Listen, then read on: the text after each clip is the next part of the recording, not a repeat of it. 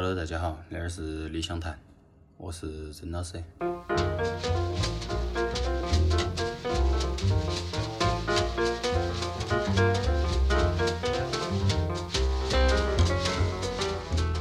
呃，我们今天要放的一个唱片里头的曲子，那张唱片是 ECM 的第三张唱片。大家如果听之前的节目的话，会发现我其实是做了一期 ECM 的第一张唱片的哈，那是我想做的一个比较长期的一个计划，因为我，呃，当然不是买的哈，是下载的 ECM 大部分的唱片嘛，所以我想慢慢来听哈，慢慢可以做一些节目，可以来介绍他们啊，因为之前我晓得有一本书是介绍 ECM 它一些封面设计，它是很独特的一个封面设计哈，但我其实对音乐可能更感兴趣。啊，所以那个都是我的那个系列的，算是第二期啊，还是隔得有点久了。呃，那张唱片名字叫《Popley with Gary Peacock》。啊，Popley 在那个唱片里头是钢琴，啊，他是加拿大的。然后 Gary Peacock 他是美国的，他是一个 double bass。然后他们那个整张唱片里头的鼓是两个人，因为他整张唱片是由两个录音组成的那个一张唱片。我们，先要放的一首歌叫《Getting Started》，啊，是那个唱片里头的第二个曲子。然后在那个里头啊，Popley 和 Gary Peacock 他们两个做的那种配合很柔软，哎，我的感觉都是很柔软。它 poply 在那个一个曲子，那个曲子其实相对于来说比较偏 ballad。它实际上，我们如果说大众通俗点儿来听的话，是相对有点儿抒情。嗯，因为 poply 在其实整张唱片里头，它用的那些调性、用的那些和弦，都是一些不和谐的东西。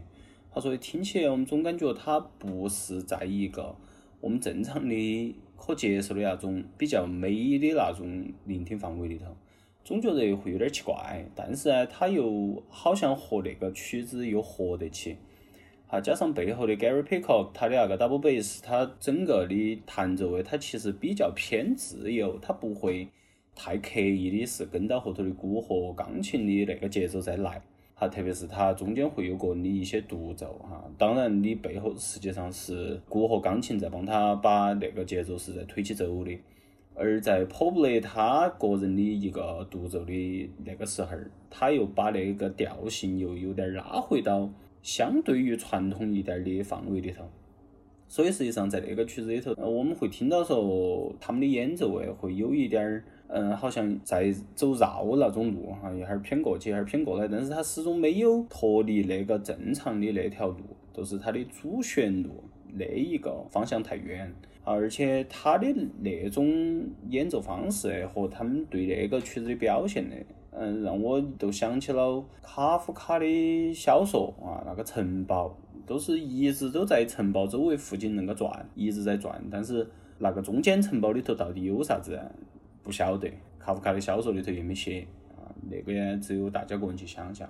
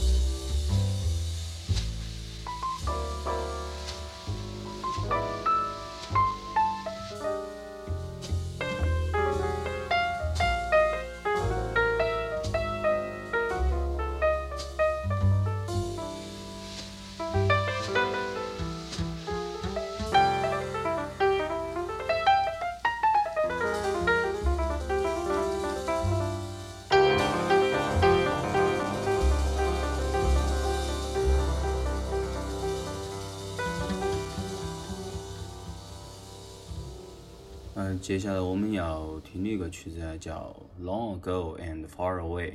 呃，选那个曲子的原因是因为那个里头有很大一段 Gary Peacock 他的那个 double bass 的独奏，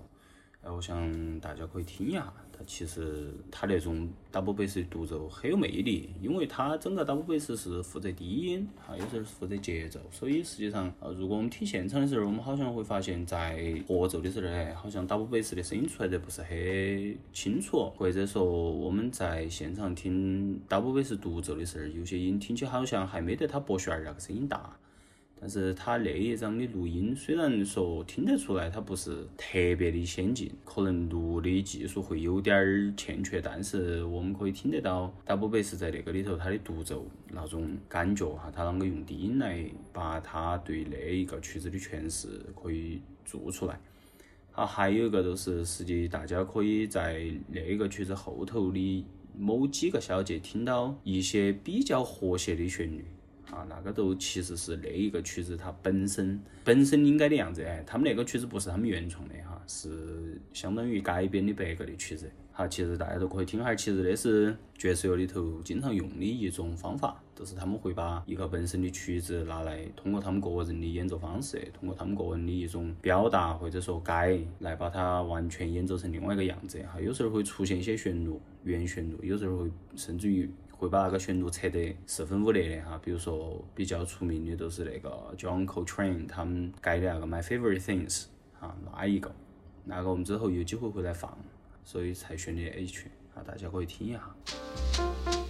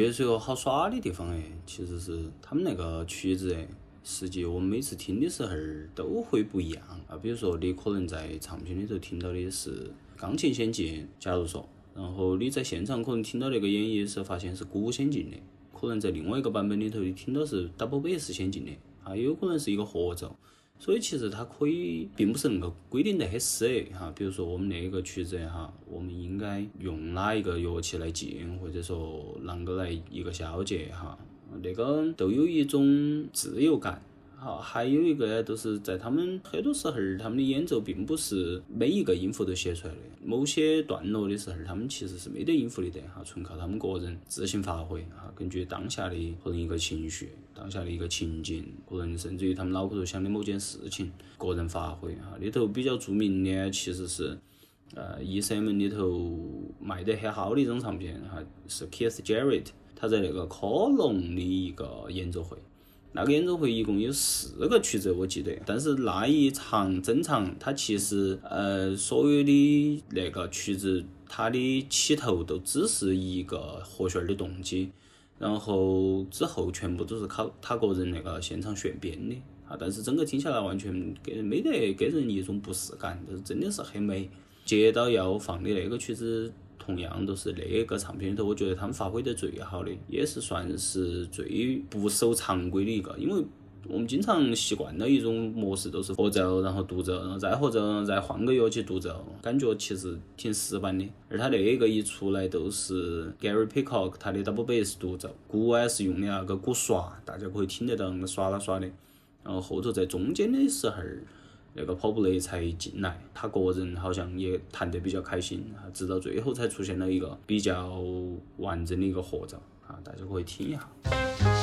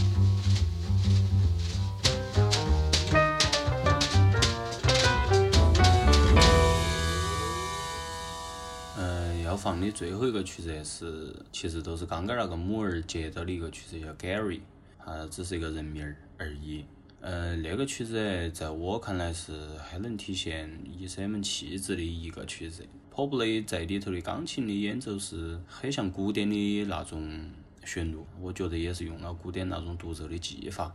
他的独奏之后都是 Gary Peacock 的独奏，他整个曲子都是很阴冷，而且他那个曲子会有一种悲壮感在里头，它不是像可能普通的 ballad 那个比较抒情，或者说比较比较那个温婉，它那整个曲子都是有点像一首悲歌啊。我听到起，我觉得那个 Gary 他可以指你远去的某个朋友啊，他也可以指你可能。逝去的某个亲人，甚至于他有可能指你才度过的一段比较不好的时光啊。但是他的气质一定不会是大太阳，不会是阳光明媚那种。我那几天嘛，见了一些朋友，一些好久好久没见的朋友，总感觉好像见一下，好又可以持续很久啊。现在那种那种友谊已经，大家已经慢慢发展成了。不用经常见了哈，不像可能呃年轻的时候像经常都在一起啊，要一起耍呀，一起啥子。但是大家见面也会有很多话来说哈。好，所以一下听那个都想到起一下，那个都是那一期呃的歌。好，大家下期再见。